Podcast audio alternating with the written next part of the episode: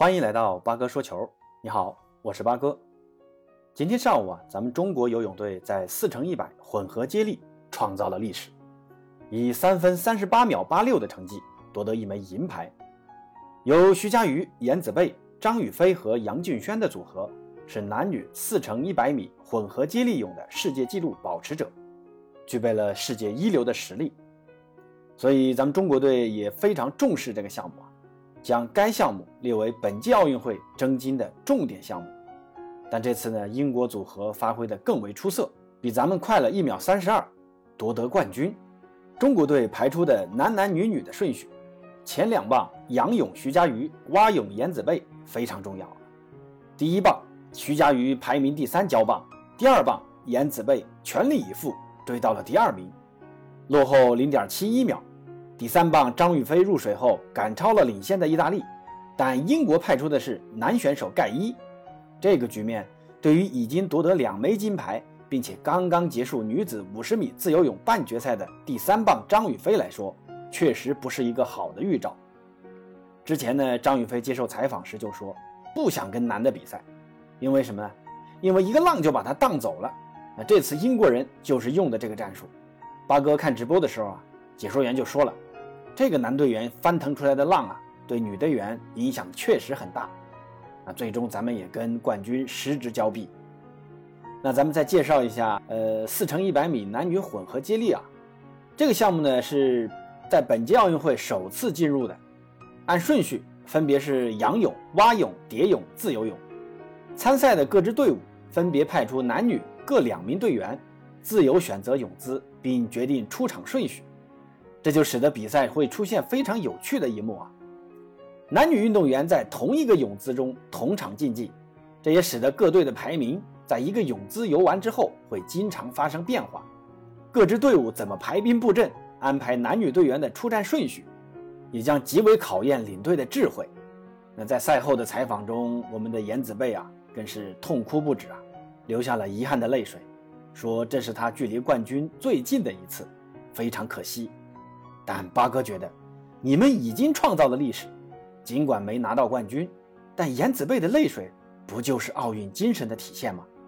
认真面对每一次的比赛，不断超越自我，战胜对手，夺得冠军固然荣耀，但奥运精神不只由冠军来呈现，也是由无数为冠军努力拼搏的运动员来实现。面对看似无法超越的高峰，努力提高自己，战胜自我，也是。自己的冠军。这两天奥运赛场发生的几个小故事啊，就是例子。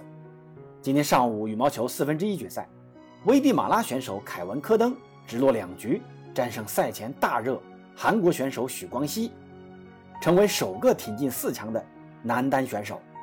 赢球之后，科登倒在地上，久久掩面，泪流不止。在羽毛球的世界版图上，很多人可能都没听过危地马拉的存在。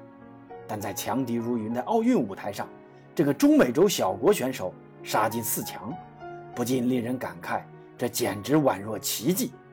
这是该国羽毛球运动员历史上第一次获得奥运会半决赛的资格。科登的胜利让危地马拉震动，而如果科登还能再进一步，那么危地马拉将获得历史上第二枚奥运奖牌。科登今年已经三十四岁了。这是他继2008年、2012年和2016年之后第四次参加奥运会。此前三次参赛，他的最好成绩是2012年伦敦奥运会的十六强，08年他在北京止步三十二强。上届里约奥运会，他未能从小组出线。下一场半决赛将对阵丹麦名将，刚刚淘汰我国选手石宇奇的安塞龙。八哥真心希望柯登能延续他的神勇发挥，加油！另外，在前天的乒乓球铜牌赛中，德国名将奥恰洛夫以四比三战胜中国台北选手林云如，夺得铜牌。赛后，三十三岁的奥恰洛夫跪在地上，双手掩面，泪洒赛场。奖牌是运动员的梦想，但超越自我才是奥运精神所在。奥恰洛夫一直都在超越自己。取得的成绩也足以笑傲乒坛，毕竟这个项目由中国人绝对统治。赛后，马龙接受采访时提到奥恰洛夫，他表示：“我认为他是外国队员里最努力、对胜利最渴望的球员。无论赢他多少次，他都会想办法在下次比赛中战胜你。这种精神也一直激励着我。得到对手如此的评价，奥恰洛夫真可称为乒乓球无冕之王。最后还有个小故事：昨天咱们中国女子橄榄球队对阵日本队，可以说是背水一战，必须超大比分战胜对手才能晋级八强。赛前主教练也给队员减压啊，放开打。